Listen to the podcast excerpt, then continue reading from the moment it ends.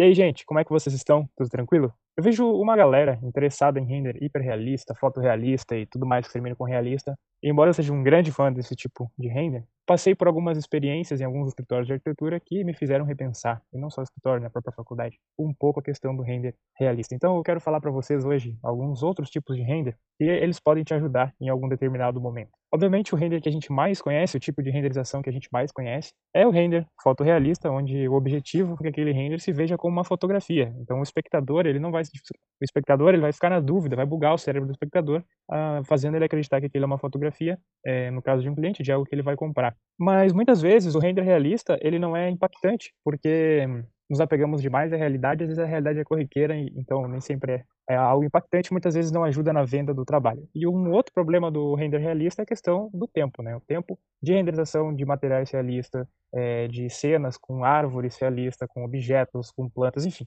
acaba sendo muito longo e muitas vezes inviabilizando aquele esse tipo de produção. E uma coisa que eu aprendi nos escritórios onde eu estagiei é que o render realista ele é, é extremamente importante para a conversão do cliente final, principalmente de grandes empreendimentos como shoppings, edifícios multifamiliares, é, grandes projetos públicos, uh, para ganhar concurso, principalmente. Mas uh, ele não é tão relevante quando a gente está falando aí de arquitetura unifamiliar ou ah, muitas vezes de etapas que não são as etapas finais de um projeto. Veja, o render ele é importante para conseguir transmitir uma ideia no desenvolvimento do projeto, então existem aí uma sequência de renders, mas o render realista mesmo, no caso de um grande projeto, ele só vai acontecer uma vez que o projeto esteja 100% finalizado. Mas enquanto isso passaram diversas etapas de render, e muitas delas são tão ou mais importantes do que o render realista. Isso porque o escritório de arquitetura ele precisa convencer ou a construtora ou o empreendedor de qualquer empreendimento aí arquitetônico que aquele projeto é impactante, que aquele projeto cumpre as funções que foram solicitadas. Então, assim, muitas vezes ele chega a ser mais importante do que o render final.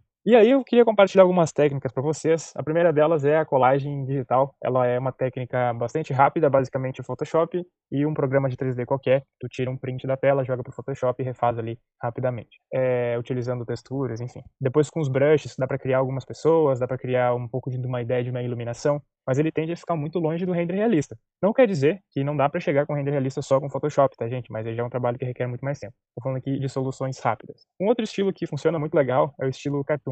Então, dá para fazer renders é, com um estilo mais cartoonizado, extremamente agradável, com cores interessantes. Para isso que nós precisamos aprender é, algumas ideias de composição de cor, a teoria das cores, enfim. E dá para alcançar resultados muito impactantes, mesmo que não sejam realistas, onde o cliente consiga entender qual é a ideia do projeto, qual é o propósito do projeto, como, ele, como ele se organiza e se interessar pela compra é, do projeto. Outro estilo que também é bem legal e funciona bacana é o estilo sketch, né, o estilo desenho à mão. E o que eu não gosto é que quando tu usa alguma ferramenta digital para fazer um desenho à mão que não seja com tablet, que não seja uma coisa realmente desenhada, de modo digital, mas desenhada, é, ela não fica, não fica tão interessante, né? Tem alguns presets, por exemplo, do SketchUp e tal, ele, eu não sei, eu não acho que ele chega num resultado legal. O Blender, ele tem uma ferramenta nova, muito, muito interessante, que dá para desenhar em 3D, o que é genial e fica com um traço muito orgânico, muito legal, vale muito a pena dar uma olhada.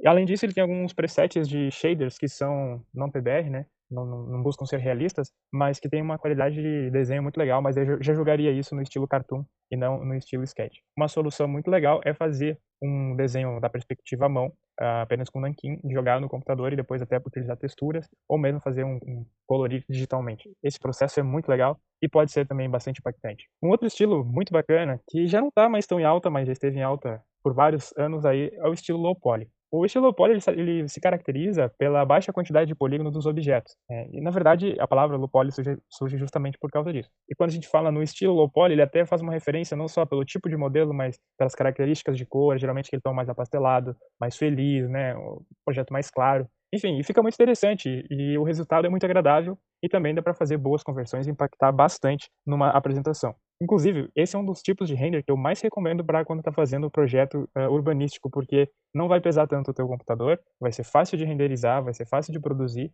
e tem bastante modelos gratuitos, e qualquer coisa tu pega um modelo e dá um decimate nele para tentar tirar um pouco os polígonos e ficar mais com aquelas faces trianguladas, e ainda assim vai manter o aspecto agradável do teu projeto e com certeza vai conseguir impactar uma galera. Bom, e existem muitos outros tipos, né, para esse tipo de representação. Acredito que estes são os principais e são os que eu mais gosto também. Eu espero que vocês tenham gostado desse áudio, que seja útil para vocês e a gente se vê. Bom Sanders, fui! Você acabou de ouvir mais um episódio da série Under 5 Minutes, conteúdo diário sobre 3D de uma forma rápida e descomplicada. Novos episódios de segunda a sexta-feira. AvaCast, o seu podcast sobre modelagem 3D, rendering, hardware, softwares e muito mais do mundo CGI.